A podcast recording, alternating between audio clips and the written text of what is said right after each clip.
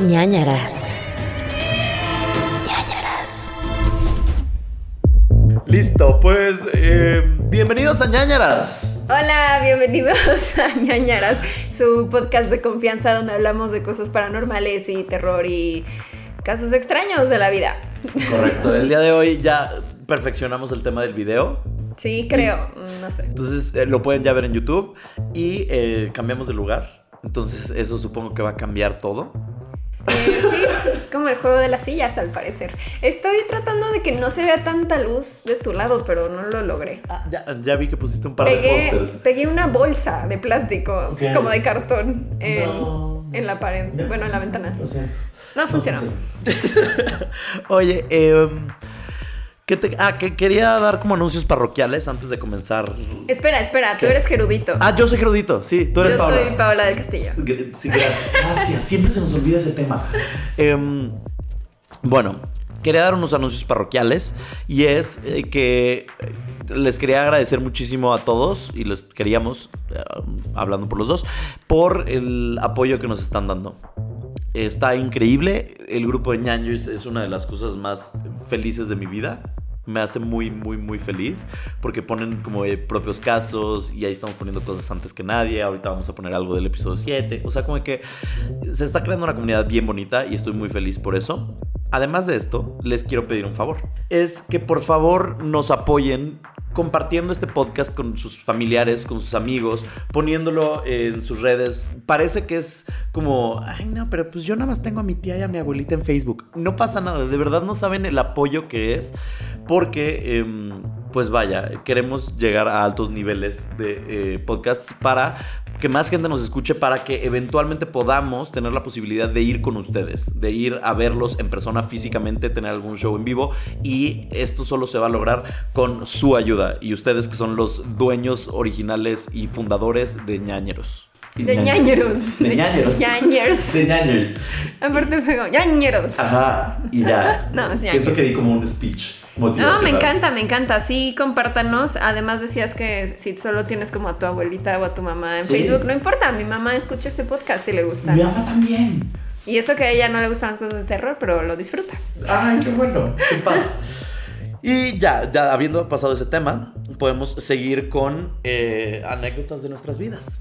Eh, primero quiero, quiero que me cuentes porque fuiste al Festival del Terror de Six Flags. Sí y no. Te voy a explicar qué sucedió. Fui ayer al Festival de Terror de Six Flags. Esto no es un comercial pagado, pero si quieren pagarnos, Six Flags, adelante, no estamos cerrados a la posibilidad. Eh, fui ayer al Festival de Terror de Six Flags y la verdad es que está caro. O sea, no voy a mentir, está caro porque necesitas pagar tu admisión Sí. y además el como extra para las casas. Yo no tenía esto en mente, entonces no pagamos el extra de las casas. Entonces no me metí a las casas, por lo tanto no te puedo... O sea, cada casa cuesta. No, cuesta como, como 200, 300 pesos por las casas. Y tu admisión general nada más te da entrada al parque, a los juegos mecánicos y a las zonas de espanto. Que es cuando vas caminando por ahí y hay gente espantando. Ajá, que es mi parte favorita, la verdad. Ah, es la que más me estresa a mí, la verdad. ¿Sí? Sí. Ay, no, a mí me encanta porque siento que en una casa no puedo huir. ¿Sabes? O sea, estoy confinado a que me van a asustar y a huevo. Pero si voy caminando en la calle, los veo. Y veo por dónde vienen. Y ya si me asustan, pues está bien. Pero como que me siento en control. Siento que puedo correr y se va a terminar. Y sé puedo ver dónde va a terminar la zona de spam. Yo al revés, porque siento que, o sea, vas en la lela ahí platicando y de repente llega uno por otro. A mí siempre me espantan más en esas zonas que dentro de la casa. Como que en la casa ya sé, como, no sé, o sea, ahí como de repente ves una puerta y dices, obvio, de aquí va a salir alguien y sale. Entonces como que lo veo más predecible. Pero es como más jump scare el de la casa. ¿Sabes? Porque si te salen de la nada y no sabes qué te sale de la nada. Aquí medio los ves a lo lejos. Medio ves, hay, hay un zombie por allá. Y eso es a mí lo que me, me da paz. ¿Sabes? O sea, como de que si me va a asesinar a alguien, quiero verlo desde lejos. ¿Sabes? Como que quiero saber qué viene. Pero las zonas de espanto están bien. Me encantaron. La verdad es que la pasé. Hay una de payasos, había una de brujas, había una de zombies. Y, y creo que había otra que nunca encontré. pero caminé todo el parque, entonces se me hace raro. Chance y nada más eran tres. No era así como del viejo oeste o algo así. Es que esa era como la de brujas, según yo. O sea, que había un fauno y eran brujas y ropa deshilachada. Y ya, y estuvo bien, la verdad. eh, muy fuerte su trabajo. No entiendo cómo no se desgarran las cuerdas vocales. Ay, ya sé. Si yo con ir un día siempre acabo así como que me duele la garganta y estos están todos los días gritando. Todo el Ay, día. ¡ah! Sí.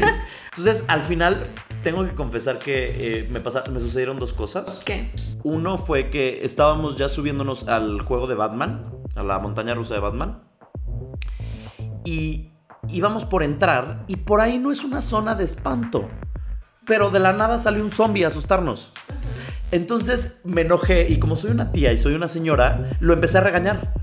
Entonces, Full on, le empecé a gritar con dedo desenvainado y le empecé a decir, no, aquí no, aquí no me puedes asustar, quedamos que no. Y el zombie nada más se fue como confundido, cagado de risa. Y con los que venían me dijeron, ¿por qué lo acabas de regañar? Y dije, porque no se vale. Porque si me designas una zona de espantos, yo estoy pensando en esa zona de espantos, no me salgan de la nada. No, y sobre todo porque si vas con niños, que a lo mejor ellos no quieren ir a la zona de espantos y de repente aparece ahí un No se vale. Entonces tuve que regañarlo. Bien, eres una señora responsable. Ajá, y, y sé que sé que le entró, sé que sé que en el fondo ese zombie ahorita está quitándose el maquillaje. Bueno, ayer estaba quitándose el maquillaje y llorando y pensando, voy a ser mañana un mejor zombie. Mañana voy a estar en mi zona designada y no la voy a cajetear. Es una buena acción. Y eh, la otra cosa que me sucedió fue que eh, al final, como que ya todo el mundo se estaba yendo, entonces como que dicen como que "Ah, ya todos los que están en zona de espantos váyanse a la salida para asustar a los que se están yendo. Y entonces ya me estaban asustando, asustando, asustando y empezaron a asustar a, a una amiga, a Maire, Maire Wink. La empezaron a asustar y la empezaron a asustar hasta que se fue a las- al torniquete de salida. Es que mientras más gritas o más dices, ¡ay, Sí. ya déjenme! Es más te asustan. Pero el hombre payaso, que era como un payaso biker, la persiguió hasta el torniquete de Tal salida. vez era fan. No, no, porque sí le estaba asustando, porque sí le tocó una fan que como que se asustó y dijo como, ay, eh, soy tu fan, pero no puedo hablar. Y entonces volteó a María y le dijo como que no importa, bye, me das miedo. Y se fueron. Eh, pero sí fue como que la persiguió hasta el torniquete de salida y me enojé, porque dije, de nuevo, no es una zona designada, permíteme salir a mi coche bien. Y entonces, como estaba de espaldas, corrí y asusté al payaso. Entonces llegué y le hice como ¡ah! Y el hombre como que nada más volteó rápido, pero no gritó ni nada. Como que supongo que están entrenados para eso ya se acostumbraron al susto. Pero los de alrededor nada más empezaron a cagar de risa de que intenté asustar al payaso. Entonces, em, Seguro está en contra de las reglas si te hubieran sacado así de. Ya estaba en el Por eso ya estabas salida. fuera, entonces ya fue de, ya déjenlo ir. pero esas son mis dos experiencias del día de Festival de Terror. ¿Tú tienes alguna cosa No, no ha pasado miedo? nada paranormal. O sea, el otro día empecé a ver Dark, es lo más cercano al terror, pero no voy muy avanzada, llevo como tres episodios. ¿Tú lo has visto? Vi la primera temporada. ¿Y te gustó? Me gustó, Es pero... que estoy confundida, porque hasta ahorita, Es obviamente las, las... No, pero o sea, estoy confundida de si la quiero seguir viendo o no, porque sí es lenta, ya me habían dicho que es bastante lenta. Pero no dejo de pensar en Stranger Things. O sea, para mí todo es como de "Ah, Stranger Things alemán y ya. O sea, como que no, no sé si vale la pena la historia o si va a ser como más de lo mismo. Mira, yo creo que sí. A ti en personal te va a gustar. Porque el tema del viaje en el tiempo a ti te gusta mucho. Y todo es eso, ¿sabes? Ok. Entonces, sí llega un punto al final de la temporada que la neta como que entre el, el alemán y los capítulos que me quedé dormido al final y así, no entendía mucho, pero como que fue como que, ¡ay, wow! Y me puse como a Wikipedia así de, ah, él es el papá de él, pero él es el hijo, pero ¿cómo pasó? Y entonces, si te das como la tarea de 20 minutos, es buscar en internet, a mí me funciona como textos de cómo funcionó. Ajá. Está muy interesante. Ok. Pero esta segunda temporada yo la neta no la vi. Porque tendría que volver a releer estos textos y reestudiar la historia y reacordarme quién era quién. Es demasiado trabajo. Y, y los nombres son como Jürgen, ¿ya sabes? Ajá. Y entonces, Sí, es. Michael y Sí, entonces. no. Francisca. Lo siento, sí. Entonces lo siento, pero yo ya no pude con la segunda temporada. Pero si tú ahorita ya estás empezándola y ya está la segunda temporada, tal vez no está mal, ¿sabes? Va a estar fresco, sí. Está bien, la seguiré viendo. ¿Tienes recomendación para esta semana? ¿Esa es tu recomendación? No, no, no es mi recomendación porque llevo muy poco, entonces todavía no sé. Eh, sí, mi recomendación de la semana es un juego que salió en 2017, me parece que se llama Inside. Es de una compañía que se llama Play Dead y antes habían sacado un juego que se llamaba Limbo. Bueno, Inside ha ganado premios como la mejor app visualmente de diseño y la mejor app de acertijos y así, ganó un Webby y así. Está padre. La app es un side scroller, es como de Mario, ya saben, como de Super Mario Bros, que es 2D hasta cierto punto, pero las imágenes sí son en 3D. Ok. ¿no? Trata, está muy raro porque tú eres un niño y todo es como monocromático, todo es como entre blancos y negros y de repente hay como flashes de color, así como de que un cable amarillo, pero eso es para que te des cuenta que ahí hay un secreto. O, em, no sé, algo es rojo, como para que darte la atención y decir como que tienes que hacer algo con esto, ¿no? Es un juego de acertijos. Cuesta 129 pesos, una cosa así, pero hay un trial que puedes empezar y creo que son los primeros dos episodios. Los primeros dos capítulos te los echas gratis, pero ya después te dice, ¿quieres más? Cómpralo. Y lo compré. Y no me arrepiento. Eh, son como 4 horas, 5 horas de juego. Eh, está muy divertido, está muy divertido, pero sí hay partes de terror y por eso lo quería recomendar aquí.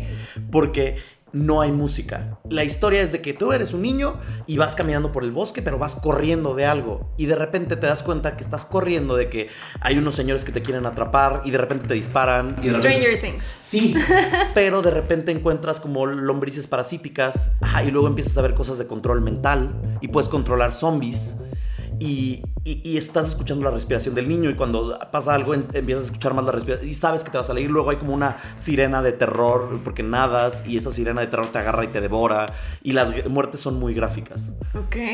Entonces está bien interesante, de verdad estuve dos días jugándolo así como de que súper emocionado. ¿Ya lo acabaste? o? Ya lo acabé. Ajá. Y este. Y está muy bueno. Se llama Inside, una vez más. eh, y ya. ¿Qué Me encanta, lo voy a buscar. Sí, te va a gustar, de verdad te va a gustar. Está muy bien hecho, está muy bonito. Porque luego igual para el celular, como que para los, los tiempos muertos, sí necesitas como algún juego padre. Totalmente. Y si lo compras, se salva como cada. Ponte tú que cada capítulo durará, no sé, un minuto. Entonces se va salvando. Entonces no tienes un problema. Y es todo de acertijos. Como de. Como si estuvieras en un castillo de Zelda. ¿Sabes? Me En un encanta. dungeon. Entonces está padre porque usas la mente, pero también hay un poco de terror y misterio y suspenso y la historia es de ciencia ficción y hay aliens y está loco. Entonces, Me encanta, lo voy a buscar. Búsquenlo ustedes también. Y yo también, mi recomendación esta semana es un videojuego. Mm. Porque ahorita que ya empecé más como con streams en vivo de videojuegos en Facebook, empecé a jugar el de La Bruja de Blair. Ay, te vi. que me estaba desesperando mucho porque es muy confuso, pero está muy padre la ambientación. Es de, o sea, es obviamente basado en las películas de la bruja de Blair. Y salió el, me parece, el 30 de agosto. Está eh, cool porque es como una historia que va justo después de la primera película, la original, cuando desaparecen estos estudiantes que fueron al bosque de Black Hills a hacer como este documental sobre la bruja.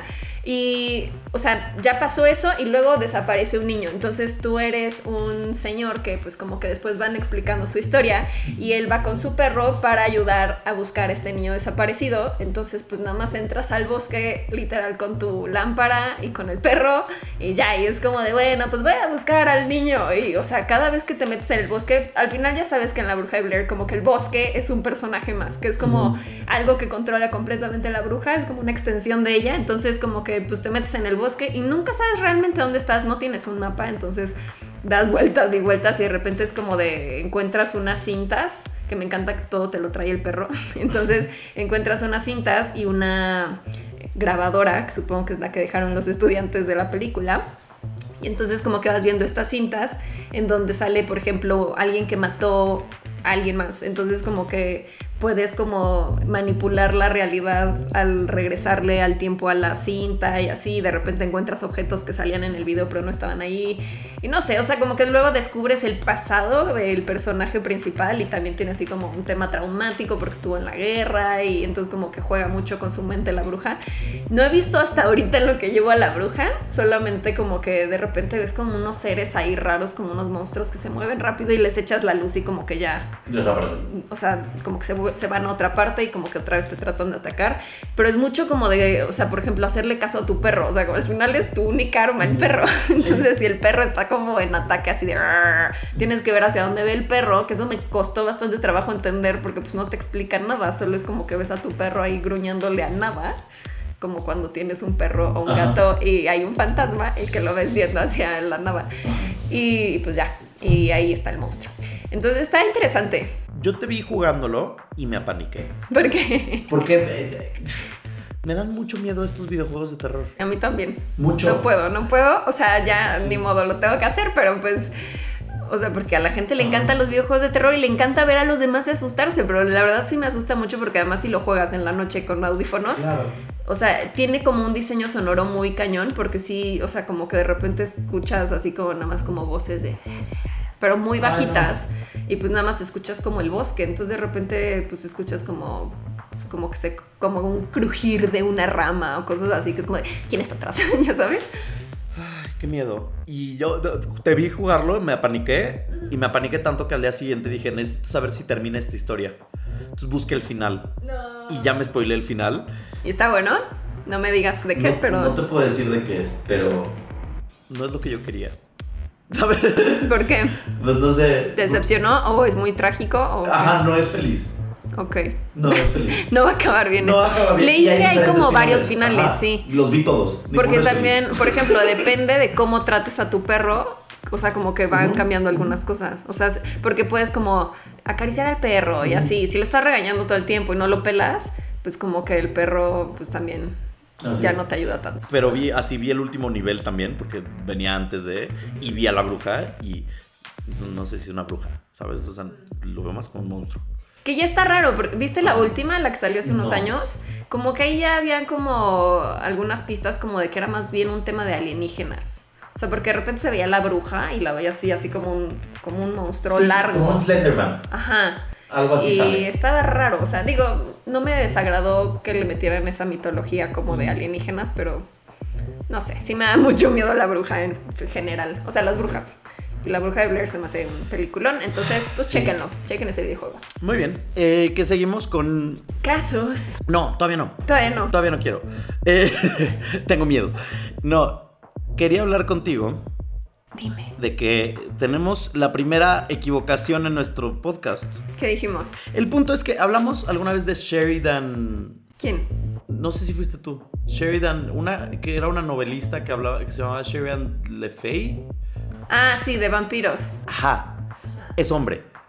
Ah, Lo siento, gente. Eh, Sheridan es un nombre de mujer. Yo también pensé que era mujer. Sí, no, pues no sé, según yo había visto que era mujer, pero bueno. Ajá, y alguien nos mandó como que a Nanaras Podcast, que re- les recuerdo, aquí utilizo esto para hacer el comercial. Estamos en todas las redes sociales como Nanaras Podcast, y alguien nos mandó por DM de Instagram.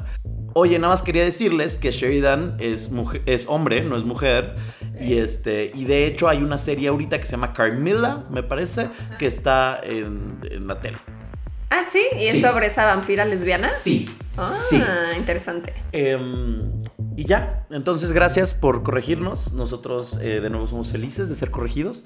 Y, y creo que era lo único. Digo, ha habido varios posts en el grupo de ñañers increíbles eh, con todo lo de los aliens de Tampico. Todavía hay como varias cositas de ahí de Mopac, de chaneques. Este, nos hicieron un dibujo bien bonito. Ay, de Laggy. Del águila lombriz, tú y yo buceando, eh, escubeando con la lombriz Laggy y nos encantan sus dibujos, muchas gracias, sigan enviándolos, sigan enviando memes, porque ahora que ya tenemos videos me da pánico que mememos, que nos memen.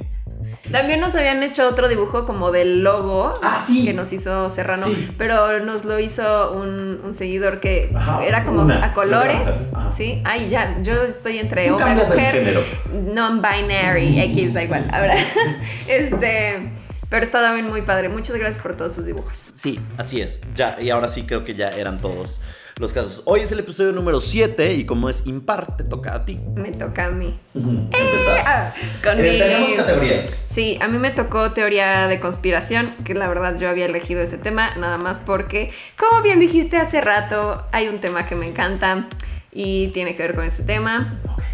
Así que esta es eh, la teoría de conspiración sobre el proyecto Pegasus. Oh. ¿Ubicas? No, pero me suena, o sea, siento que lo he escuchado, pero no Ok. Sabría. Esta es la historia. Bueno, o sea, él es como el principal protagonista de esta historia, que se llama Andrew Basiago. Él es un abogado que vive Ya no sé dónde vive porque en internet unas partes decía que es de Seattle, otras decía que es de Washington, otras decía que es de Portland, no sé, bueno, X. Es uno que vive en Estados Unidos, es un abogado, tiene 58 años actualmente.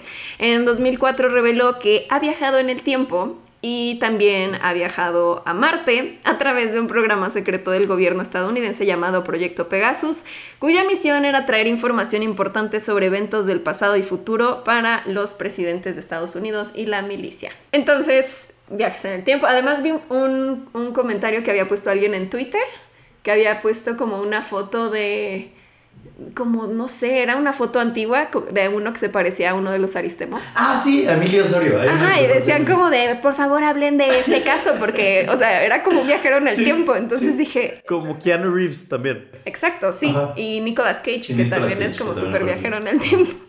Bueno, el proyecto Pegasus fue un proyecto secreto. Bueno, voy a decirlo todo como si sí existió y todo es real. No tengo certeza de que esto sea. Ajá, si son escépticos, hagan de cuenta como que todo esto es real y escúchenlo un rato ya. el proyecto Pegasus fue un proyecto secreto operado por el Comando Espacial de la Fuerza Aérea Estadounidense, el cual supuestamente ha logrado teleportaciones exitosas a la Luna, a Marte y además han logrado hacer de manera exitosa viajes en el tiempo. Aquí me entra la duda si en español se dice teletransportación o teleportación. estuve investigando y al parecer la teleportación cuántica eh, es como el término más correcto porque se refiere, o sea, por ejemplo, creo que sería como teletransportación si vas como del punto A a C y nada más como que haces un salto, pero pues sigue siendo como tú mismo. Pero según la teleportación cuántica dicen que como que si desmontan tus átomos que estás en el punto A y los transfieren al punto C, la versión tuya original del punto A muere y entonces la nueva versión es una nueva versión que cree que eres tú, pero no es la versión original. entonces esa es como en teoría la diferencia, creo. Si alguien más sabe de estos temas de teleportación. Ant-Man. Algo así, sí. ¿No? Creo. Un poco. Sí. Bueno, ok. El reino cuántico, sí. Star Trek. Exacto. Ahí, según yo, es Teletransportación. Teletransportación. Pero bueno, el punto es, este concepto de que puedes moverte de un espacio a otro y puedes viajar en el tiempo y el espacio. Viajemos a 1947. Eh, los científicos del proyecto Manhattan, que son los que desarrollaron las armas nucleares, y eh, miembros de la operación Paperclip, que eran científicos alemanes nazi que trajo el gobierno de Estados Unidos durante la Segunda Guerra Mundial a Estados Unidos para eh, desarrollar algunos proyectos secretos. Okay. Formaron parte de una división llamada Empleados Especiales del Departamento de Guerra y su misión fue investigar y desarrollar la teleportación.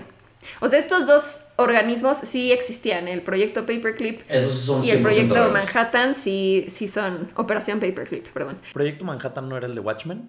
También, o sea, de ahí también sale el término por el tema de las armas nucleares. En 1958 se fundaron la NASA y la DARPA, en la NASA, pues todos hemos escuchado, viajes al espacio, X. Pero si no ubican la DARPA, que es la Agencia de Proyectos de Investigación Avanzados de Defensa, es porque todos sus descubrimientos son clasificados por seguridad nacional. Así que realmente no sabemos nada de lo que hace la DARPA. Ajá. O sea, todo han salido así como teorías de conspiración de, ah, es que hicieron esto en tal año y así, pero pues nunca han sacado así tal cual qué hacen y qué investigan. En los 60, mientras la NASA hacía experimentos del programa Apolo, la Fuerza Aérea lanzó el proyecto Pegasus y se dice que lograron la primera teleportación exitosa en 1964. O sea, esto ya llevan más de 50 años encubriendo esto. 65. Durante la administración de Richard Nixon, el proyecto Pegasus ya había hecho experimentos teletransportando o teleportando, no sé, a varios humanos y se dice que esto llevó al intento de hacer viajes en el tiempo en 1970, que era algo que tenían mucho interés en tratar de hacer para poder advertir eh, sobre un posible holocausto si es que eh, pues los, los bombardeaba eh, la Unión Soviética porque era la época de la Guerra Fría. Y bueno, esto, si alguien ha visto la serie de The Man in the High Castle, que está en Amazon, es mucho este tema, como de eh, tener como una realidad alterna en la que pues hay unas cintas donde puedes ver como realidades alternas de cosas que han pasado en el pasado o en el futuro y como tratar de cambiarlas. Entonces, creo que de ahí sale un poco esta, este concepto de Philip K. Dick. Eh, y ya, aquí va lo importante, lo más interesante de todo este proyecto, porque se dice que usaron a 140 niños para estas pruebas de teleportación, o también llamadas saltos, y esto eh, tanto para ir a Marte como para viajes en el tiempo. ¿Por qué a niños? Porque dicen que uno, eh, habían algunas limitaciones en el diseño de las máquinas que hicieron que hacía que más, o sea, era más difícil que los adultos pudieran viajar. ¿Por altura o por.? Creo que sí, con altura. Ay. La Rosalía. ok.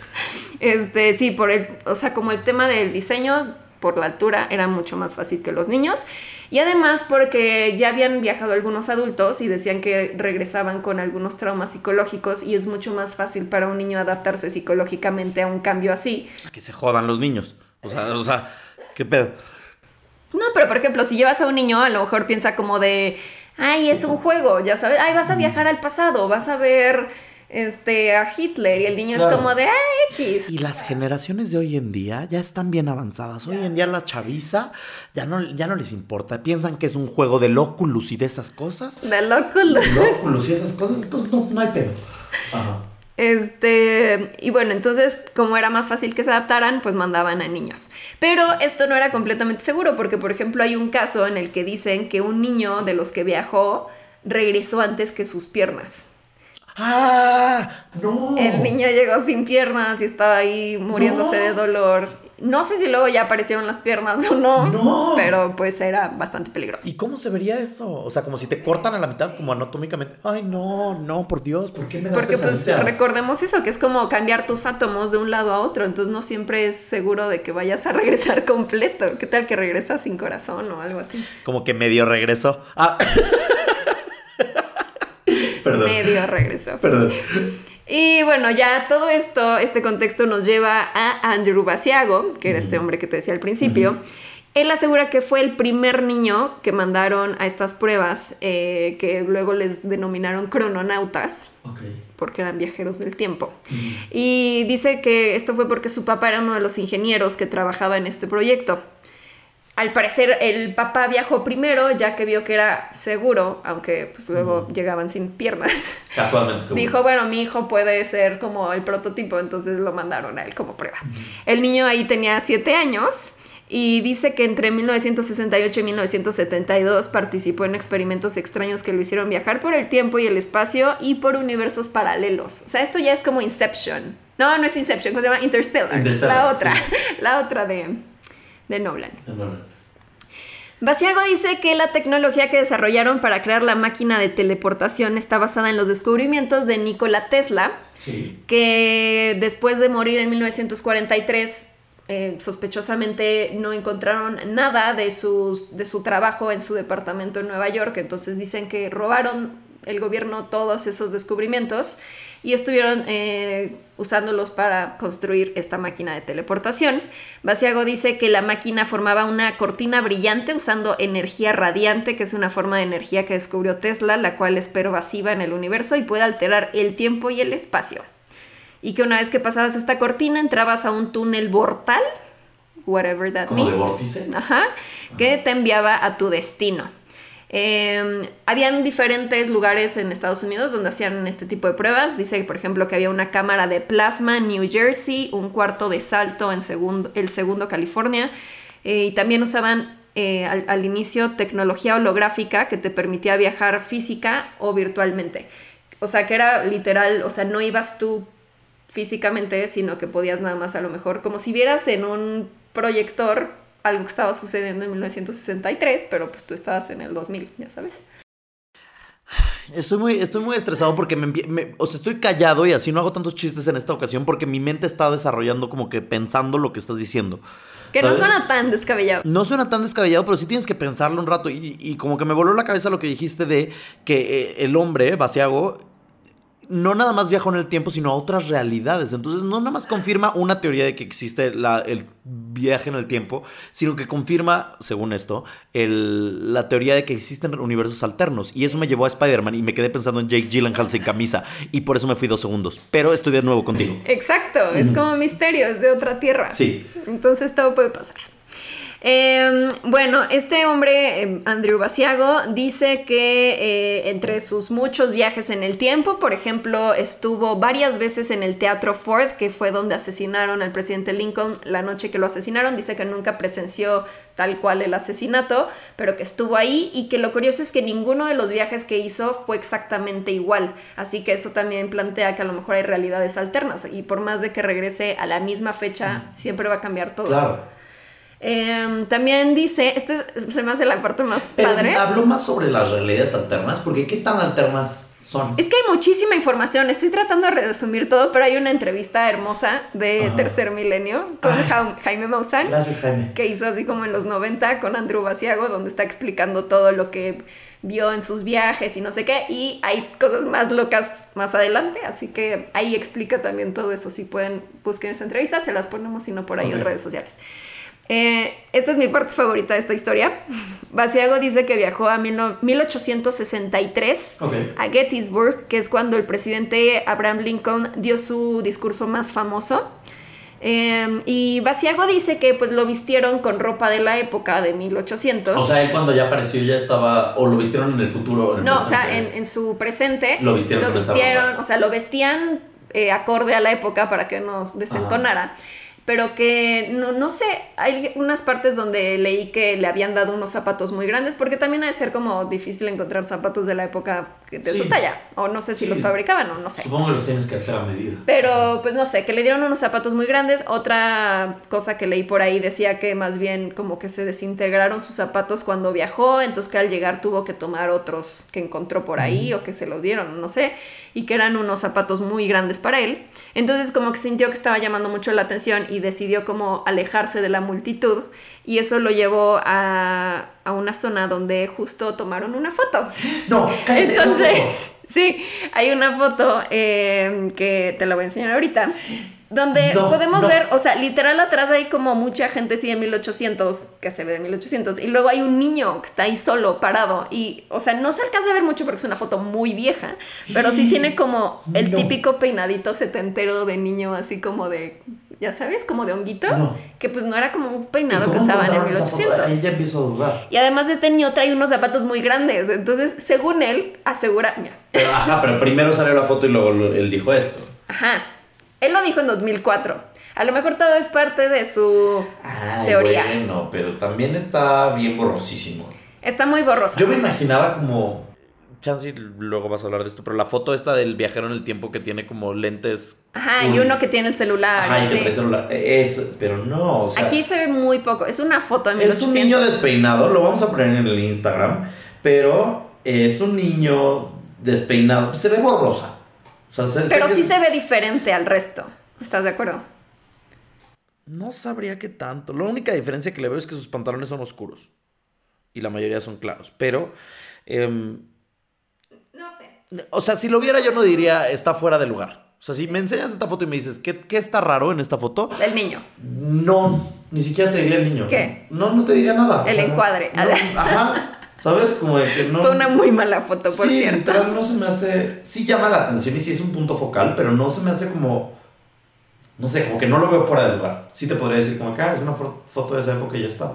Por eso digo, no hay nada comprobable, pero según él, esa es Perdón, su más creyendo. grande. Seguiré creyendo. Sigan creyendo, escépticos, por favor.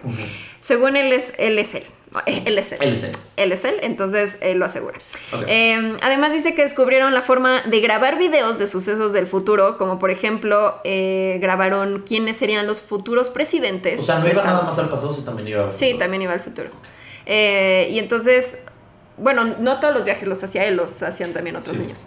Pero eh, bueno, estuvieron grabando, no, no decía videos, decía como imágenes en movimiento, que para mí es un video, pero bueno, no sé a qué se No, refiere con sí. imágenes en movimiento. GIFs. Exacto. Ah, Grababan GIFs en donde descubrieron quiénes serían los futuros presidentes de Estados Unidos. Trump. Y, exacto. Y que entre los videos que vio Basiago en 1971, dice que vio el ataque a las Torres Gemelas del 11 de septiembre de 2001.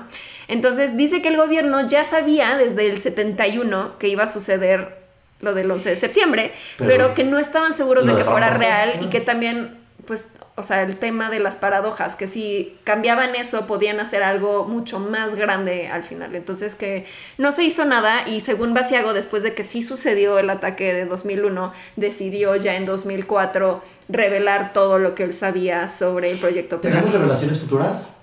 Eh, espera, ahí Ah, voy. perdón. Esta, esta ya es Ajá. como la parte más loca de la historia y que ya no la creo tanto. O sea, sí me creo más esto anterior, Ajá. pero esta ya es muy, muy rara. Em, Todo o nada, Pau. No seas ok, vamos, vamos con todo. Ok. Como dice mi nutriólogo, Vamos con todo como el nutriólogo. vamos con todo. Por otro lado, Basiago dice que en los 80 viajó por primera vez a Marte. Y bueno, que primero eh, llegaron, nada más querían como, pues obviamente ubicar el planeta, ver si había vida extraterrestre, no sé qué, y descubrieron que hay una civilización eh, de hombres escorpión. ¿Cómo, ¿Cómo respiró en Marte? O sea, tenían tecnología de astronauta. sí. Entonces, fue a Marte y descubrieron a los hombres escorpión. Entonces le dieron, eh, bueno, aquí ya era un poco más grande, ya no tenía siete años, pero pues le dieron la misión de ser uno de los embajadores eh, para poder eh, tener pues sí, un embajador con la civilización marciana de hombres escorpión. Y eh, junto con él iban otros dos niños llamados William Stillings y Barry Soetero, quien Ajá. actualmente se llama Barack Obama. ¡Ah! ¡No! ¡Espérate! Plot twist. No me esperé ese cambio. Entonces Barack Obama, pero esto es en el futuro. O sea, en el futuro Barack Obama va a ir Esto a Marte. fue, esto fue en los 80. En los 80, pero en el futuro. No, no, no. En los 80 Barack Obama viajó cuando era niño a Marte con Andrew Basiago, según él. Ok, y entonces visitó a los hombres de escorpión y los hombres de escorpión les dijeron, güey, todo bien, pero necesitas, ay-". o sea, les dio como tips para sobrevivir. Pues no sé, pero se dice que Estados Unidos construyó, o sea, supongo que llegaron a un acuerdo porque dicen que tienen bases secretas en Marte y que pues sí hay como más tecnología para viajes al espacio de lo que se ha revelado. Y sí fue en, en el término presidencial de Barack Obama donde fueron a Marte con el rover. ¿Cómo se llama? Mm, creo que sí. Hunter, no sé qué. Creo que sí. Sí, sí, porque sí, lleva ya como seis años que empezó esto y estaba Barack Obama, entonces sí tiene un sentido ahí. Bueno. ¿te acuerdas entonces que eh, habían visto ya quiénes iban a ser los futuros presidentes? Eh, pues se dice que parte del proyecto Pegasus pretendía entrenar a futuros presidentes de Estados Unidos cuando eran niños o adolescentes como parte del programa de teleportación para prepararlos para cualquier eventualidad, como por ejemplo viajar a Marte. Hay toda una teoría de conspiración sobre que en 1971 eh, la CIA le informó a una de sus agentes llamada Ann Dunham que su hijo Barry Soetero, o sea, Barack, Barack Obama, Obama. cuando tenía 10 años, le dijeron a la señora que su hijo iba a ser presidente de los Estados Unidos en 2008, así que empezaron a crearle toda una identidad falsa a este niño sobre su vida. Entonces, o sea, esta ya es toda una teoría aparte, pero entonces dicen que, que, por ejemplo, que su papá, este, en realidad era, o sea, no era su papá, sino que pues le inventaron que era un, o sea, que era de Kenia, pero en realidad no, ay, no sé. Pero, por ejemplo, su padrastro, eso sí es cierto, su padrastro se llama algo suetero, o sea, sí ese es el apellido del padrastro de Barack Obama. Porque el padre de Barack Obama murió en el 82 en un accidente de coche, que dicen que fue, pues más bien algo de la CIA, que lo mataron para que no revelara información. No se sé, no se sé, no se sabe. Pero más que no se sabe, eh, estaba pensando, pues entonces, si hay este como secta de niños que se van a volver presidentes, Mini Trump también estaba ahí. Y si No, de Trump no dice nada. O sea, porque sí mencionaron algo como de Bush y así. Y, y pues, o sea, Barack Obama es como el principal que mencionan, pero de Trump no. no. Es que lo estaba pensando porque lo primero que hizo Trump cuando subió al poder Barack Obama y todo esto fue que empezó a cuestionar su, su nacionalidad, cuestionó de que su acta de nacimiento y así. Y entonces tendría sentido si formó parte de este grupo. Es como de que, ¿qué pedo, perra? Yo sé que no es esto, que eres Barry Suetero, culero. Barry Sotero. y, y- y por eso fue que fue. Bueno, no, es que no sé por qué estoy tratando de justificar a Trump. Trump es un idiota. Sigamos. En fin, no, yo la verdad no creo esto de Barack Obama, pero la, de hecho la Casa Blanca Ajá. desmintió que Barack Obama haya viajado a Marte porque sí se lo tomaron un, un poco en serio para No. desmentirlo y dijeron esto no sucedió. Entonces, eso me da eso, en vez de quitarme sospe- sospecha, me da más A mí sospecha. también. ¿Por qué? O sea, ¿por qué no lo tomarían como, ay, está loco, no le hagan caso y ya? Ajá, ¿Por qué lo dirías? O sea, si yo mañana, el día de mañana digo, güey, es que la verdad es que Donald Trump era un muñeco inflable que se volvió a la vida como Pinocho, ¿por qué me dirían, por qué saldría un statement diciendo, no, ¿saben qué? Trump no es un muñeco inflable que se volvió a la vida? No tendrían por qué desmentirme porque es algo loco. Pero si te tomas el esfuerzo para desmentir algo tan fuera de lugar y loco, es que sí tienes que desmentirlo porque puede ser verdad. Entonces, en mi mente es verdad. Listo. Ok, entonces Estoy- me estás creyendo. Y, y bueno, el portavoz de la Casa Blanca simplemente hasta bromeó así como de, ay, lo más cercano que ha estado a Marte es que vio a Marvin el marciano, las caricaturas. Y ya es como, ah, ok. Bullshit, es marciano. Sí. Bullshit, el secretario estuvo- de prensa también es marciano. Estuvo en Marte, obviamente. Bueno, el punto es que nuestro héroe de esta historia, Andrew Basiago, Ajá. planea lanzarse como candidato a la presidencia en 2020. Pero ya sabes si va a ganar o no, entonces ¿para qué lo hace? Porque según esto le dijeron que él Que también sí. iba a ser de los presidentes y que ya lo intentó, que ya se lanzó en 2016, fracasó, pero pues va a intentarlo otra vez en 2020. Si gana, o sea que en teoría entre 2020 y creo que 2040, algo así, él sí va a ser el presidente, entonces si sucede, pues ya sabremos si esta teoría es cierta o no. pero no creo. Chansey la cagó. Chansey no tenía que revelar estas cosas hasta ser presidente, ¿sabes? Pues no, porque seguro ahí ya le dirían como de ya no tienes permiso de decir nada de esto. No, pero lo que voy es como. O sea, eh, si yo empiezo a decir que, güey, la neta viajé a Marte y ah, viajé en el tiempo y Barack Obama era mi chile de, de viajes en el tiempo, vaya, no creo que la población elija a una persona que dice ese tipo de declaraciones. Pero de nuevo, Pero es que él, su campaña lo que quiere decir es que va a llevar al gobierno estadounidense ahora sí con la verdad y alcanzar como, ya sabes, como de Star Trek, de to, go, to boldly go, así de vamos a ir a donde nadie más ha ido y, No o sea, como este tema de yo les voy a decir la verdad de todo esto que ha sucedido y que nadie quiere decir. Bueno, el punto es que una de las teorías que hay relacionadas al proyecto Pegasus dice que se cree que todos los individuos que fueron usados para este experimento más bien sufrieron de control mental, o sea que ese era el verdadero propósito del proyecto Pegasus, controlar sus mentes para hacerles creer estas cosas, y que eh, Pegasus es una extensión de otro proyecto que también existió, que se llama MK Ultra, donde Ah, la sí. CIA la CIA trató de controlar mentes en los años 50, pero esa ya es otra historia para otro episodio. Así que no sé exactamente qué sea. Lo que se me hace curioso es que, eh, por ejemplo, en la cultura pop eh, ubican el universo cinematográfico de Marvel, Correcto. el proyecto Pegaso en, en Capitana Marvel. me sonaba, Ah, exacto. Era el proyecto que estaba eh, conformado entre SHIELD y la NASA y la Fuerza Aérea para investigar el Tesseract y poder usar su poder. Y la que estaba a cargo de, toda es- de todo esto era Wendy Lawson, alias Marvel. Entonces, como que de ahí yo creo Marvel tomó como inspiración de así, o sea, como que el proyecto Pegaso era como para alterar el tiempo y el espacio y poder viajar entre realidades y así. Y esa es la historia del proyecto Pegasus, reducida, porque Es- sí, es me muchísima información. muchísima información. Pero les digo, chequen esa entrevista con Jaime Maussan y Andrew Basiago si quieren más. No sé qué pensar al respecto. ¿Qué opinas? No lo sé. No lo sé. ¿Veredicto? ¿Crees o no crees? Creo, quiero creer, siempre quiero creer. La declaración de la Casa Blanca me, me asegura más, me, me lleva más a creerlo. no sé, estoy muy, estoy muy confundido. Quiero hablar con Barack Obama. Quiero no lo sé. Rick, parece falso. Este, sí, ¿sabes? Como que ese es uno de mis pensamientos recurrentes. Me gustaría ser presidente de los Estados Unidos para saber lo que saben, porque tienen muchas cosas que no sabemos. Está cañón, hay muchísimas cosas. O sea, de- por ejemplo, en la administración de Kennedy, creo que sí era de Kennedy, eh, invirtieron muchísimo dinero para el estudio de alienígenas. O sea, de que sí era una cosa que le interesaba al gobierno. Claro. Como de invirtamos dinero en, en esto. No Yo es como. ella nada. Ajá, o sea, no, y probablemente sí, pero no es como que Público. no le inviertan dinero, sí invierten mucho en eso. Entonces, ha de haber como muchas cosas secretas que no sabemos. Qué mal viaje. Me, me mal viaja eso. Me mal viaja no poder meterme a Wikipedia y buscar Roswell, ¿qué pasó? Y tener como la información, ¿sabes? Es más, para cuando salga este capítulo, el 18 de septiembre que no era la corrida hacia Área 51.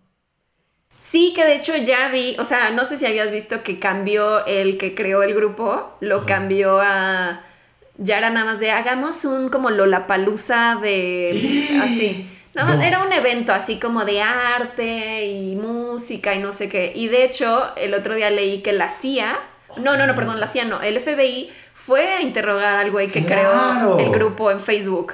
Y de hecho como que dijo, bueno, ya voy a mover el, el evento este, aunque ya ni siquiera era lo de Storm Area Ajá. 51, ya era nada más como este evento cultural, musical, no sé qué, y lo van a mover a Las Vegas. O sea, ya es como, como que seguro lo amenazaron como de, ok, lo haces, pero no lo haces cerca de Área 51.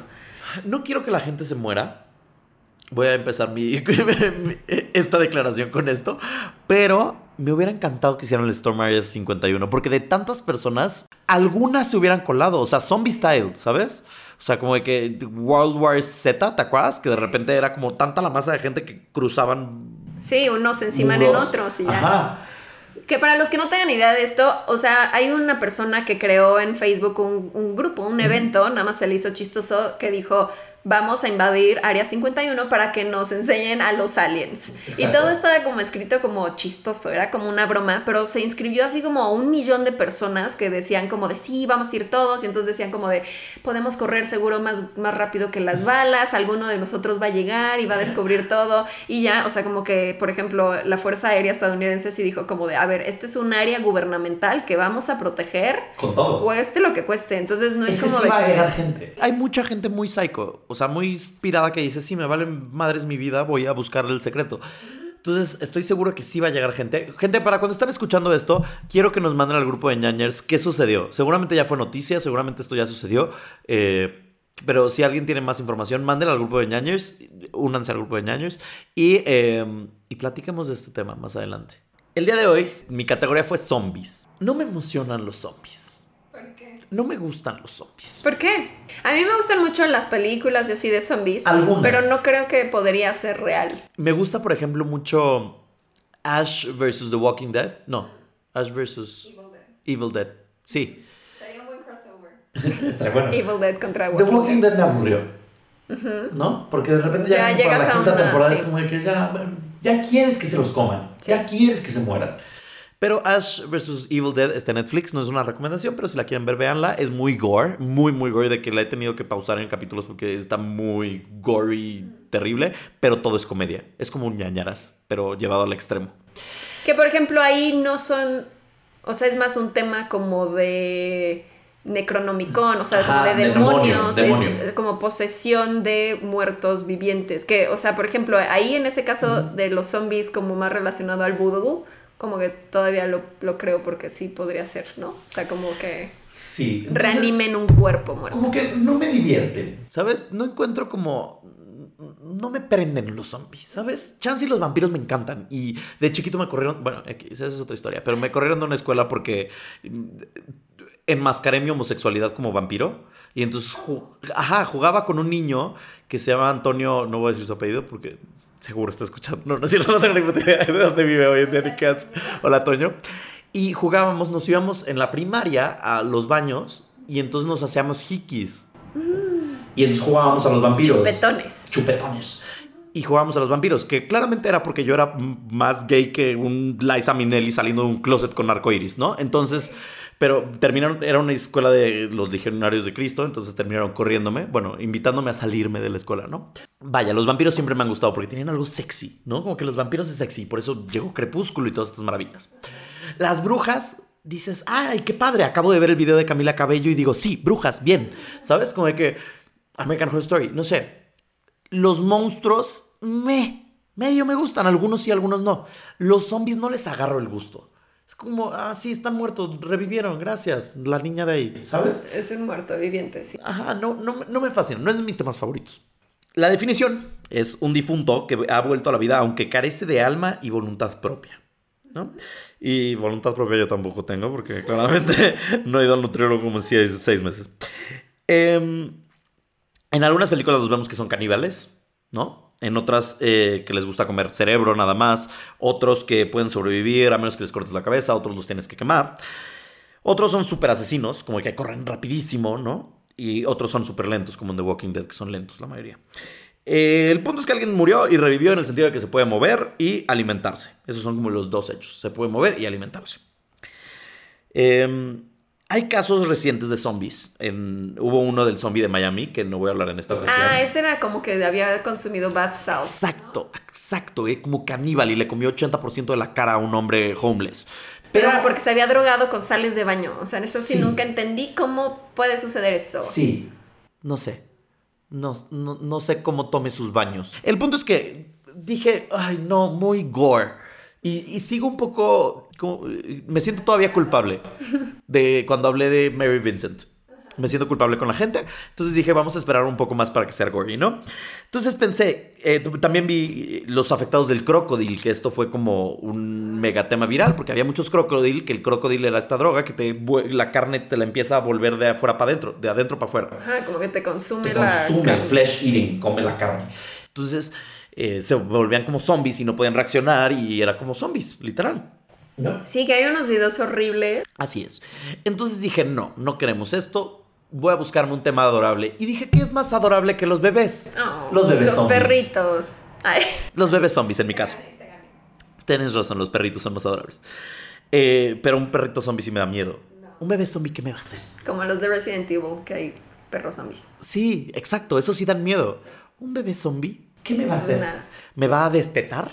¿Sabes? Buscando amamantar. Oye, eso sí me daría miedo, o sea, como ¿A ti, una señora, digo, yo nunca he amamantado, pero imagínate Ajá. que estás amamantando y te muerde y te come. Entonces, eh, el día de hoy les voy a contar el relato de no uno, no dos, sino tres bebés zombies. Casos reales, señores. Em, que por cierto, cuando, eh, cuando estaba buscando esto, busqué Zombie Babies. Ajá. Y me sonó mucho a Muppet Babies. Entonces llevo todo el día cantando Zombie Babies. Y esa es mi canción de, Es del que día. estoy pensando yo como en los bebés que mencionabas que habían sacrificado en el episodio anterior, que según por como que más bien si abortabas era un Claro. sacrificio. Sí. ¿Qué tal que se vuelven zombies? No, esto es diferente. Te voy a contar. Primer caso. 2010. Te transporto a 2010. Teletransporto, teleporto, te transporto, como quieras. Estamos en Belém, Brasil. Y en 2010 nace Kelvin Santos. Como Kevin, como él, pero con una L. No sé por qué. Como Melvin, el de... Como Melvin, pero con K. Ajá. Bebe sonriente y bonito hasta que un par de años después, en noviembre de 2013, estamos hablando de tre- casi tres años después, empieza a tener complicaciones con su respiración, así que sus papás deciden llevarlo al hospital Abelardo Santos. ¿no? 7.40 de la noche los doctores lo pronuncian muerto por complicaciones de neumonía bronquial. Ponen a Kelvin, perdón, en una de esas bolsas negras, supongo en una mini bolsa negra, porque pues era un bebé.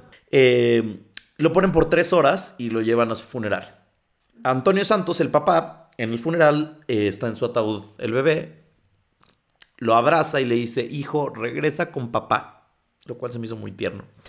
Y una tía chismo, lo deja, se va a llorar más. Y una tía que estaba ahí dice que cree que minutos después lo vio moverse. Pero yo siento que es la típica tía que nada más se quiere hacer importante. Unas horas después de esto, esto fue todo el viernes, la noche del viernes, 7.40 de la noche empezó todo este tema de que lo pronuncian muerto. En la mañana del día siguiente, estaban preparándolo ya para llevarlo a la funeraria. Y Kelvin se sienta eh, de la nada en su ataúd. Kelvin decide despertar. Entonces el bebé Kelvin, que estaba acostado, se sienta. Pero no se puede sentar un recién nacido, ¿o sí? Pues lleva dos meses. Pero pues al parecer se sentó. ¿Cómo? ¿Dos meses en el ataúd? Pues Se erguió. Pero ya lo habían no, enterrado. dos meses en el ataúd. Él tenía dos meses. No era recién Ah, nacido. ya, pensé que había nacido apenas. No, dos años, perdón. ¿Por qué te estoy engañando? Dos años. Nació en 2010 y esto es 2013. Tenía dos años. Si era un toddler, si era un bebecito. Sí. Pero ya se pueden, a los dos años ya se pueden levantar. El punto es que tenía dos años. El bebé en el ataúd se levanta, se sienta. Y entonces eh, la familia piensa, es un milagro. Kelvin regresó Zombie. a la vida. Yo pensé, es un zombie. Exactamente, zombie babies. Y pasan unos segundos y el cuerpo de Kevin vuelve a acostarse, cerrar los ojos y se queda inmóvil. ¿Qué es lo más cañón de esto? Es que Kelvin, de la nada, cuando está acostándose, voltea y dice, papá, quiero agua. ¿Cómo? Ajá, el zombie quería agua, estaba sediento el zombie. No lo sé, yo tampoco lo entendí. Ajá, y Así todos dice. así de, ah, denle ajá, agua al niño. Ajá. Y este. Entonces, la neta, o sea, eso es lo que me choqueó porque dije, ok, se, se levantó, no sé si un músculo, un espasmo muscular lo levanta, pero que hablara y a los dos años no sé qué tanto puedes hablar. Sí, yo estaba pensando en eso. Pues, yo nada más diría como- como, papá, agua. Ajá, en portugués. Eh, papiño, agüinha. Sí, lo que es- así es, ¿no? Eh, papa, papa, você pode meter un copo de agua. ¿Sabes? Eh, Entonces le dice eso y la familia se queda en shock. Y dice, dude, está vivo. ¿Qué pedo? O sea, acaba de hablar, se levantó, pidió un vaso vaso de agua. No, nomás está vivo, tiene sed. Entonces, eh, no fueron a buscarle agua, pero sí buscaron a un doctor para decirle qué está pasando, ¿no? Entonces, lo corrieron al hospital de regreso con el bebé en manos y los doctores le dicen, tu bebé está muerto. Es por segunda vez, ¿no? O sea, no, le dicen, no, les pueden explicar qué pasó. Pero varias personas vieron eso de que Sí, se la tía chismosa, el papá, la mamá y supongo que, no sé, amigos de la familia. A lo mejor estaban en shock. Pero todo es un shock colectivo, ¿tú crees? No. Está cañón. Entonces, eh, aquí puse, qué mal viaje ser padre, que se muera tu hijo y que te lo tengan que decir dos veces, ¿sabes? Sí. Como que, qué, hija de putes, ¿no? Sí, porque regresaran y que está muerto, ya Tuviste lléveselo. una segunda esperanza de que, ah, Sí, Llegas y no, sí está muerto. sí. Entonces, básicamente fue un zombie. La neta, estaba muerto, revivió el hombre, bueno, el niño, y, y volvió a morir, ¿no? Eh, Antonio Santos, el papá, se obsesionó con esto, hasta la fecha está obsesionado con esto, y dice que los culpables son los del hospital y que va a dedicar parte de su vida a descubrir la verdad de lo que sucedió, pero hasta la fecha no ha descubierto nada y puse aquí que supongo que siempre trae botellas de agua extra por cualquier cosa. No, probablemente. Un copo de agua. O un copo de agua. ¡Eh, papiño! No, pero a lo mejor y, y no estaba muerto el niño. Y como que más bien sí se murió ya en el camino de regreso al Pero ya le habían pronunciado muertos 12 horas antes. Pero qué tal que estaba inconsciente, como en coma o algo así, y regresó y murió. O algo así, no sé. Pero cuando estás en coma, tu corazón sigue latiendo. Sí. Ay, no sé. Zombie. Zombie, Zombie. baby. Como la historia de Regina del anterior. De los Ajá, viejitos. ajá, ajá, del viejito. Sí. Sí. Caso número 2. Zombie baby número 2. Analia Bouter. No, no se llama Bouter, se llama Bouter. Es, es- argentina. Lo pronuncié muy francés. Bouter. Eh, Analia Bouter y su esposo Fabián Verón vivían en Resistencia, Argentina, cuando se embaraza a finales del 2011. En abril 2012, a sus seis meses de embarazo, empieza a tener complicaciones y labor de parto, entonces se van al hospital. ¿Ok? La bebé nace muerta, ¿no? Es prematura, a los seis meses. Nace muerta y le dicen los doctores, no tiene signos vitales. La familia se siente afectada, así que 12 horas después, o sea, imagínate, ya lleva 12 horas de que la expulsó. La expulsó. Bueno, la eyectó, la. ¿Cómo se dice? La, la parió. La parió, la dio a luz. La trajo al mundo. Ajá, el, milagro de la vida. O en Pero este no, caso, pero estaba muerta. El milagro de la muerte. puedes dar a luz. Dar a sombra. Dar oscuridad. Dio a oscuras. Eh, Oye, no, perdón que nos estemos riendo de bebés muertos, de verdad. Ay, no, no, no queremos bebés Lo siento, muertos. no es mala karma, pero eh, para eso vinieron a este podcast. Solo lo siento. hablamos de los zombies. Ajá, bebés. Em, entonces dicen, vamos a visitar a nuestra bebé a la morgue, ¿no? 12 horas después de esto. La morgue, como sabes, es un lugar bien frío, porque tiene que estar muy congelado y gélido, porque se empiezan a descomponer los cuerpos. Entonces necesitas mantenerlos como en preservación para que no huela feo y que no haya más bacterias y todo este tipo de cosas, ¿no? Entonces está bien feo. El papá abre el ataúd para verlo a petición de Analía, la mamá, y lo que más le sorprendió fueron dos cosas. Número uno, que la bebé estaba morada y tenía hielito en todo su cuerpo, porque las morgues son frías. Y la segunda es que la bebé empezó a llorar y a gritar. Ay, no. Entonces, me quedé pensando, ok, sí, no sé cuál me daría más shock. Tal vez el frío, no.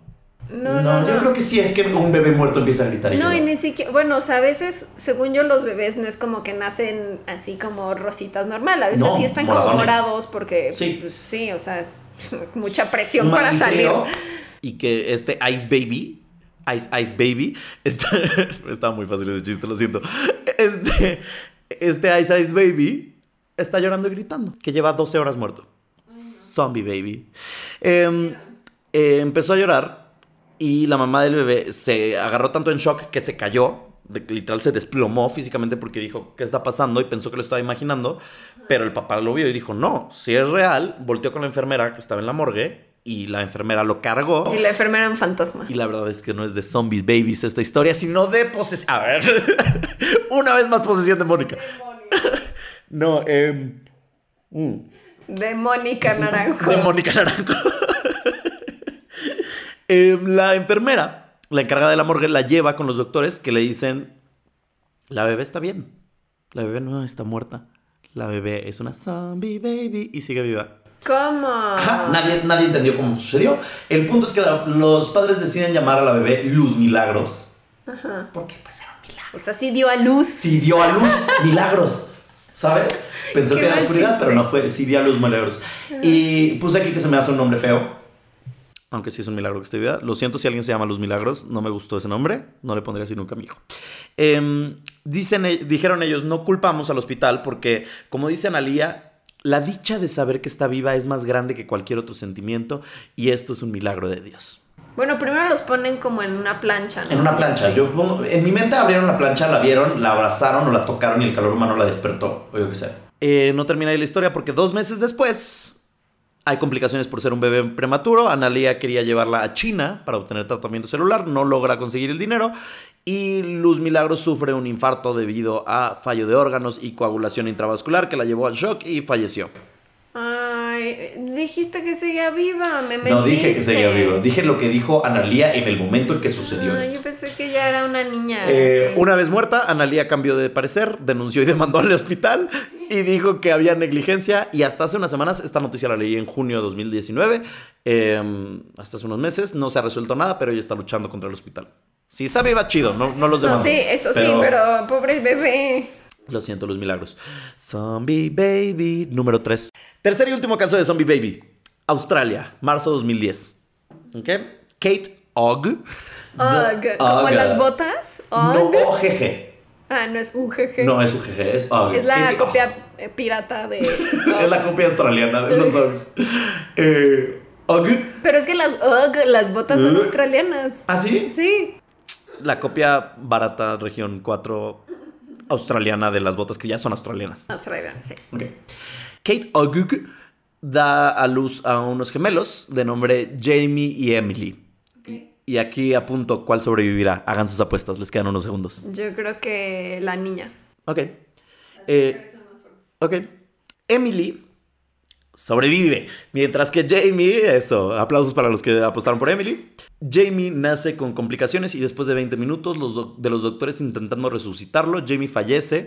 Así que los enfermeras lo ponen, y esto es una práctica muy común, las enfermeras lo ponen en los brazos y el pecho de la mamá Kate para que pueda decir sus adioses. Cuando un bebé fallece en parto, se lo ponen a la mamá para que la mamá tenga closure, para que la mamá pueda abrazarlo, pueda decirle sus, sus últimos adioses, ¿no? Se estaban despidiendo. No sé si se dice últimos adioses. Es que last goodbyes es en Estados Unidos. Entonces, Pero nunca he dicho adioses. adiós, sus últimos Su adiós. último adiós. El último Pero si adiós. varios. Hay una canción ¿no? que se llama El último Paulina adiós. Rubio. Sí, ah, el último adiós, sí, claro. Pero, Adioses. pero si tienes varios últimos, Bueno, cerremos este programa diciendo adioses. A últimos adioses. Ok. El punto es, se lo ponen en los brazos. Kate y su esposo David se están despidiendo y a los cinco minutos... Zombie baby. Revive. Eh, Jamie empieza a moverse poco a poco hasta que sus movimientos suenan más pronunciados. Los doctores, o las enfermeras mejor dicho, les dicen, eh, son reflejos. No es indicio de vida, es rigor mortis, son varios como músculos acomodándose y terminando de dar como, no sé cómo funciona, no soy doctor, claramente. Eh, ellos le dicen, ¿sabes qué? Vamos a quedarnos con los bebés, con, lo- con- el bebé unos minutos más para abrazarlo, decirle cosas bonitas, lo cual se me hizo muy lindo, eh, para como que darle luz en este camino al cielo, nirvana, tierra de los dulces o donde sea que los bebés mueran. Tierra de los dulces. Es que dije, ¿dónde van los bebés que mueren? O sea, además del cielo, ¿sabes? Como que debe haber una tierra de dulces Sí. y teletubbies. Como No lo sé. todos los perros que van al cielo. Exacto. Em, Kate dijo, eh, quería que supiera que sus papás lo amaron mucho y que supiera quiénes eran sus papás y tener unos bellos momentos antes de que partiera. Eh, estos minutos se transformaron en dos horas. Estuvo dos horas con él. Y de repente Jamie abrió los ojos. Ay, no. La mamá, en vez de pensar que era un zombie, como probablemente yo lo hubiera hecho, milagro. ajá, yo lo hubiera aventado. Jamie, Perdón. Jamie, pero me abres los ojos después de que me dijeron que estás muerto, te aviento. Em, pensó que era un reflejo y pensó que bueno que le pude ver los ojos unos minutos antes de morir. ¿no? Y que le pude ver los, los ojos a mi hijo por una última vez. Poco a poco se seguía moviendo. Entonces los papás dijeron, no, oye, no, sí está vivo. ¿Qué está pasando aquí? Las enfermeras le decían, no, son reflejos, es rigor mortis. Entonces mintieron y le dijeron a las enfermeras, ¿sabes qué? Tienes razón. Está muerto. Queremos que venga un doctor para que nos explique cómo murió y sus órganos y así. ¿Podrías traer al doctor? Cuando llega el doctor, saca el estetoscopio, le pone el este, el corazón estaba latiendo, estaba vivo, efectivamente, el pequeño Jamie, ¿ok? Eh, el doctor empieza a llorar y dice, no lo creo, no lo creo, no lo puedo creer, ¿cómo está pasando esto? Porque el mismo doctor pues, lo sacó, supo que no estaba vivo. Eh, doctores de otros países han dicho que esto tiene que ver con la estimulación y calor que le da la mamá a un bebé Ah. y el propio latido de las mamás hace que los bebés estén en un limbo astral, pon tú, y que oigan este latido y oigan este tipo de calor y eh, sientan este tipo de calor, hace que decidan vivir en vez de morir. Y entonces hay muchos estudios hoy en día y está como muy de moda que las mamás cuando tienen un hijo, luego, luego, cuando, en cuanto nace, se los dan y que toquen piel con piel, casi casi desnudas ellas para que sientan a la mamá y para que sientan que esté ahí, sientan esta seguridad. Bueno, murió. No, no es cierto. Ya, no me hagas esto. No, quería terminar de una manera bonita. Jamie Ogg sigue vivo, tiene actualmente nueve años. Es extremadamente feliz, no tiene ningún tipo de retraso, no tiene ningún tipo de problema. Está, es muy inteligente, dicen sus papás. Está vivo con su hermanita, sus papás siguen juntos. Y hasta donde tengo enterado, no ha comido ningún cerebro hasta el día de hoy. Pero todavía es joven y voy a mantenerme alerta y voy a seguir buscándolo hasta que él la cague. Y se coma a alguien con bad salts y se coma un crocodilo o algo así en y Miami. tenga sentido su vida de Ay, zombie. entonces acabó bien la historia. Acabo bien la historia y también otra cosa que me di cuenta es que en YouTube al parecer existe una canción que se llama Zombie Babies. ¿Es en serio? Sí. ¿Y eh, quieres escuchar un cachito? Sí. Ojalá Apple, eh, Apple Podcasts, iTunes, Spotify, todas estas maravillas no nos corten este podcast por esto, ¿ok? Em, No sé si sí lo hacen, no tengo idea. Es una canción que se llama Zombie Babies, la escuché en internet, en- está en YouTube por si la quieren escuchar ustedes, y es parte de una recopilación que se llama eh, Scary Songs for Babies. Que no sé por qué dirías, ¿sabes qué? Le quiero poner una canción que le dé miedo a los bebés. Para que empiece a amar Halloween Ajá, no sé. desde temprana edad. Y bueno, la canción nada más son, o sea, porque también tienen como animación el video de YouTube y son bebés zombies, o sea, como bebés sin, con un pedazo de cerebro saliéndoles y así. Cute. Nice. cute. Y. Y pues eso, y no, no sirve el internet. O Mejor, sí, luego la ponemos en redes sociales para que no nos vaya a banear Ah, tienes razón, Apple mejor. o algo así. El punto es que cantan como que, ¡guau! Un bebé, ¡guau! Dos bebés, ¡guau! Tres bebés muertos. Muertos. Sí.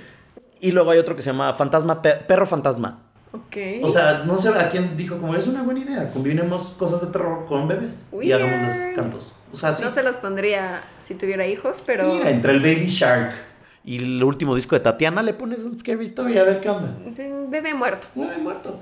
Siento que entonces muchos de esos casos pudieron haber sido negligencia médica. Sí, pero ¿sabes que encontré que hay muchos casos de zombie babies?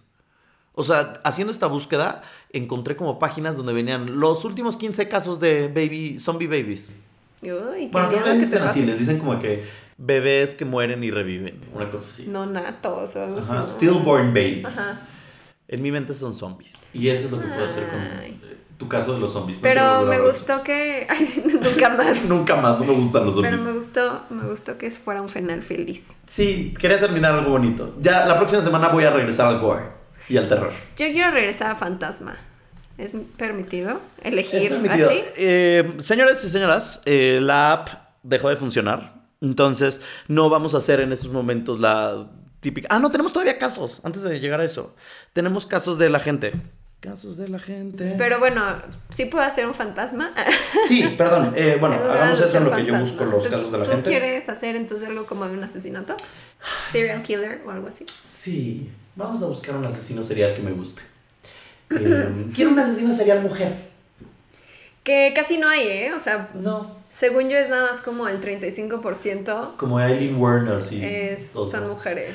Voy a buscar o una pareja o algo diferente, para que no sea el típico hombre de- depravado sexual que se las coge las manos. Como el que te conté que vi las fotos en el Death Museum, Sí. que era de Esa pareja. ahí, sí. O algo así. Em, sí, entonces tú haz fantasma que te cantan. Yo haré Va. asesino serial para la siguiente. Y la tómbola vamos a hacerla en siguientes episodios. Vamos a tener un tazón. No lo preparamos para este, lo- les pido una disculpa. Un tazón con papelitos y así lo hacemos para que sea más rápido porque la app ya no funciona tan bien. ¿Te late? Ok. Vámonos con casos. Esta semana no vamos a tener un invitado. ¿Por qué hago esto? Porque, eh, o bueno, ¿por qué hacemos esto, mejor dicho? Gente, queremos, ya que tenemos video, invitar a las personas. Entonces, que de vez en cuando venga algún invitado y que forme parte de todo el programa, no nada más con una historia. Y, y que sea esto de vez en cuando. Y queremos también que nuestros invitados sean ustedes. Y gracias al cielo ya nos están llegando casos. Entonces ya podemos hacer esto. Antes no tenían que ser amigos nuestros, ahorita ya pueden ser ustedes. Entonces síganos mandando sus casos a nanaraspodcast.gmail.com y, y pues aquí los vamos a tener. ¿Te parece? Eh, sí, entonces vamos a leer dos casos de la, de la gente, o sea, de seguidores, ¿no? Sí. Ahí escribí uno que se llama como mi ex. y, me, y me choqueó. No vamos a leer ese. Em, ¿Quieres elegir tú? A ver, Ok. leo uno yo y uno tú. Espérame, porque déjame. Las que acaban, acaban de salir. Experiencia paranormal. mm, Diego. Adriana. Los estoy viendo aquí todos. Para que vean que no es broma y que sí estamos leyendo todos. Estoy pasando todos. Listo.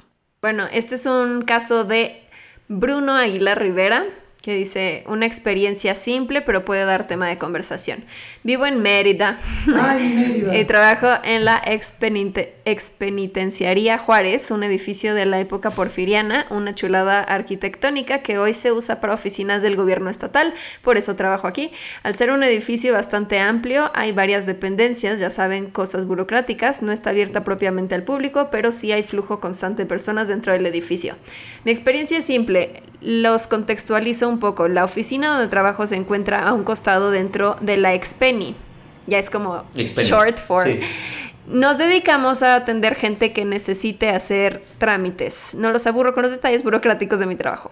Lo importante es que de 8 a.m. a 3 p.m. recibimos gente. Como estamos al fondo, solo vienen las personas que trabajamos aquí o los usuarios y dado que la hora de atención termina a las 3, pasando esa hora ya nadie viene. Un día nos quedamos a trabajar después de la hora, somos de gobierno pero sí trabajamos. Era poco más de las 5, estábamos en la sala de juntas y no había nadie en la recepción porque como ya he comentado, después de las 3 no suele venir nadie a hacer sus trámites. Mientras platicábamos, escuchábamos, escuchamos que la puerta principal se abrió como si alguien entrara. Se levantó una compañera de trabajo rápidamente pensando que por despistado alguien había acudido y como se imaginarán no había nadie. Salió y no alcanzó a ver a nadie.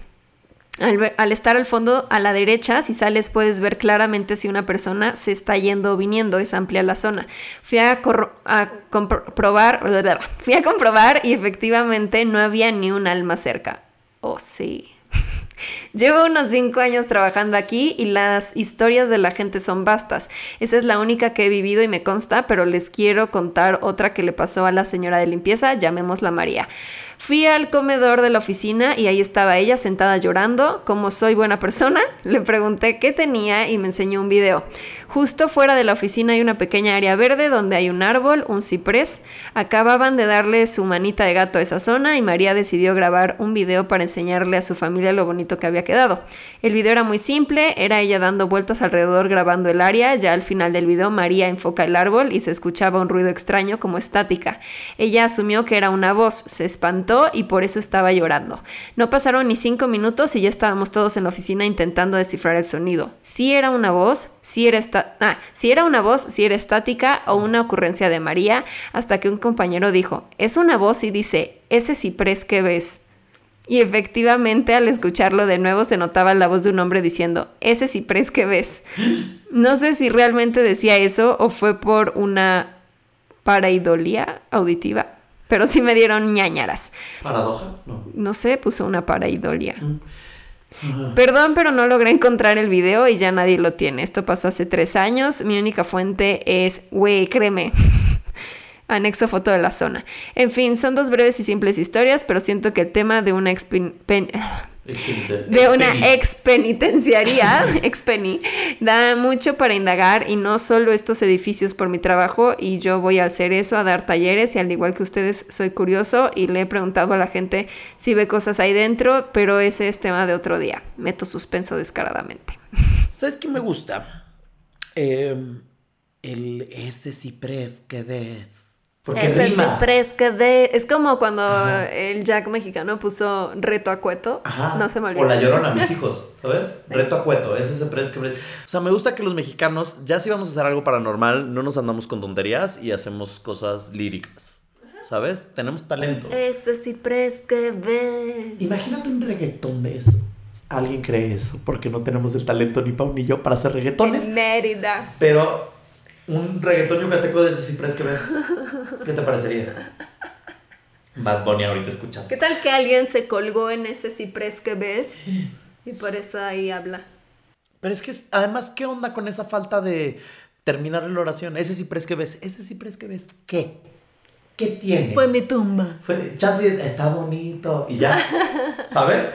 Lo dejaron bien culero.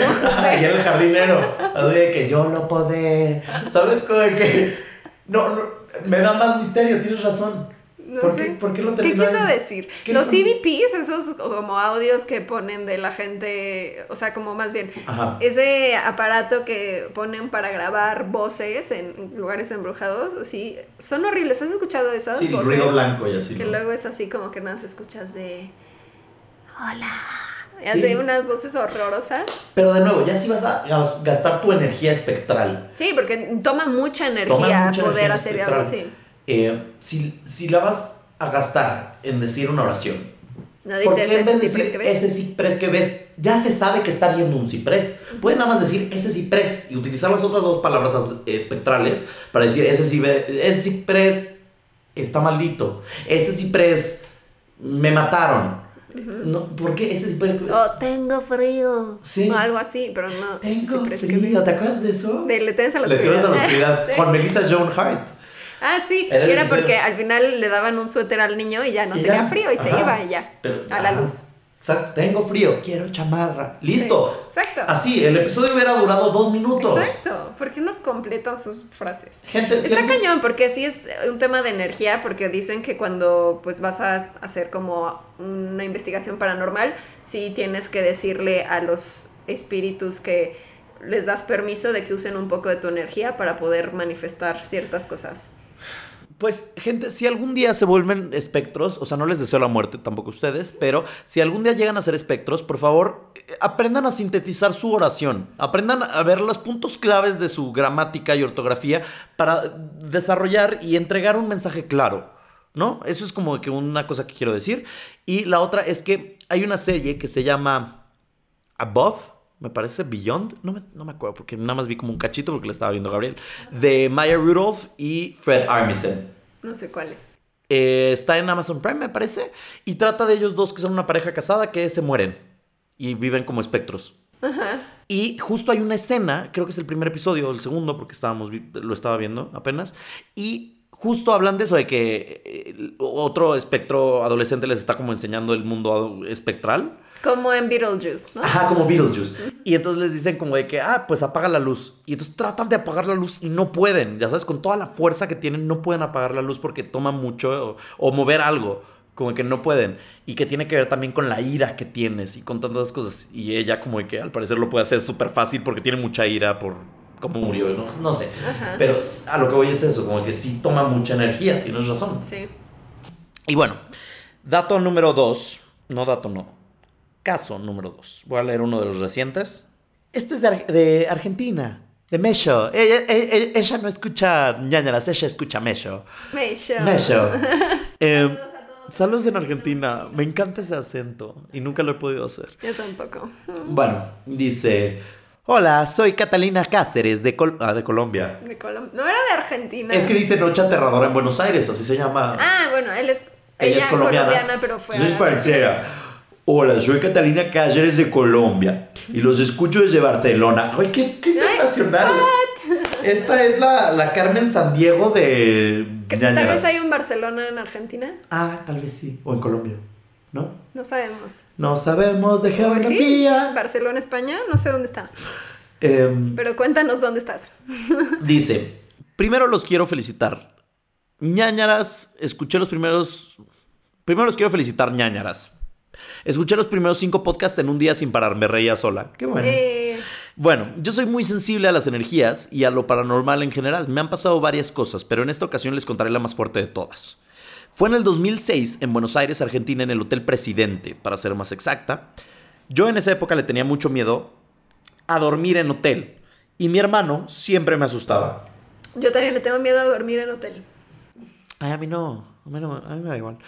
Íbamos con mis padres, que estaban en otra habitación, y una amiga que competía, que compartía habitación. Perdón, o sea, créanme que sí sé leer, el problema es que de repente hay como que palabras raras, ¿ok? Íbamos con mis padres que estaban en otra habitación y una amiga que compartía habitación conmigo y con él. La cama de él quedaba en un ambiente separado de las nuestras, pero en la misma habitación. Bueno, pasó la primera noche y al otro día mi hermano me dijo, usted entró, usted, ah, es que me encanta que las hablan de ustedes porque son colombianos, hermano, parcero. Usted entró a mi- anoche a mi habitación y, a- no, usted entró anoche a mi baño y luego abrió mi armario.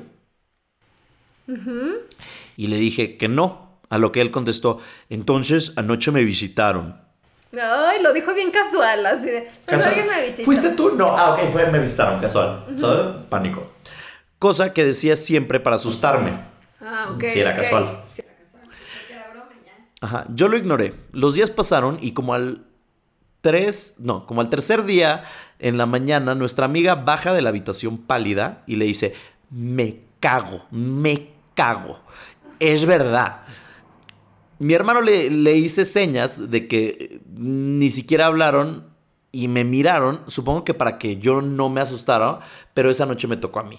Ok, entonces al parecer, este hombre en la noche vio que entraron al baño y abrieron el closet, pensó que era la hermana, no fue la hermana y se dio cuenta que era un fantasma, le dijo a la hermana, pero como ya lo había hecho Pepe y el Lobo Style, la hermana no le creyó. Día siguiente, bueno, tercer día, le pasa a la amiga, sube... eh, baja de la habitación y que vio algo, pero no dijo qué pasó. Siguiente noche, o sea, esta es la noche número 4, le pasó a nuestra amiga María Catalina Cáceres. ¿Ok? Y dice así. Ahí estaba yo acostada leyendo con la cara hacia la puerta, era la una de la mañana y empecé a oír voces en el pasillo y pensé, normal, gente llegando. Me empezaba a quedar dormida y escuché el sacudón de una puerta y cuando me doy cuenta el letrero de no molestar que estaba dentro de mi puerta se estaba moviendo. Ajá. Ok, eso me da pánico porque siento como, como si están tratando de abrir la puerta, ¿no? Ajá.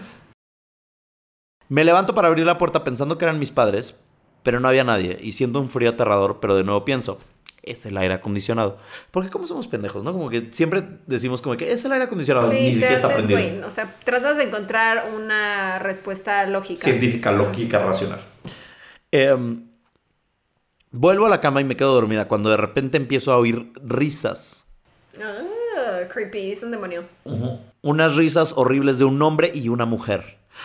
Abro los ojos y veo la hora 3 de la mañana. No, hora del diablo. Hora del diablo. Trato de hablarle a mi amiga que está en la cama de al lado, pero no me sale ni una palabra del susto. O sea, se le subió el muerto, como decimos aquí en México. Las risas siguen cada vez más fuertes y empiezo a sentir varias manos sobre mis pies y piernas. Empiezo a rezar y tomo no sé con qué valor una virgen que tenía en la mesa de noche. No sé cuánto tiempo pasó hasta que pararon, pero yo no me dormí hasta las 7 de la mañana cuando había sol. No le dije nada a nadie hasta unos meses después. Mi hermano me contó que a él lo asustaron dos veces y a nuestra amiga una vez y que él oía las mismas risas. Qué miedo. Sí eran demonios. Fantasmas, yo creo, ¿no? Tenía demasiada energía y los fantasmas no se ríen así. de. Pero era una pareja yo- y estaban en un hotel. yo, fueron- creo que fueron a cochar y murieron ahí. Ay, no sé. O se. No sé, Por qué eso no? me dan miedo ya los hoteles, porque... O o sea, chance murieron en distintas habitaciones y se encontraron en el más allá. Ve qué bonita historia. Y ahora son como los de Natural Born Killers y son una pareja de locos que Ajá, te jalan que los nada más pies. risa, nada más se ríen y te tocan. Ok. De una manera no, tan gracias. sexual. Ujú, no. Nah.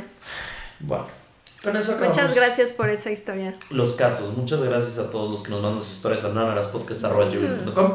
No nos falta nada, ya decidimos tema de la siguiente semana, ya tenemos los casos y entonces nos queda despedirnos y tu frase para despedir el programa. Eh, ñañaras, los últimos adioses. Te lo odio. ñañaras. Zombie babies. gracias por escucharnos y nos vemos, escuchamos la próxima semana. Bye. Adiós. ñañaras.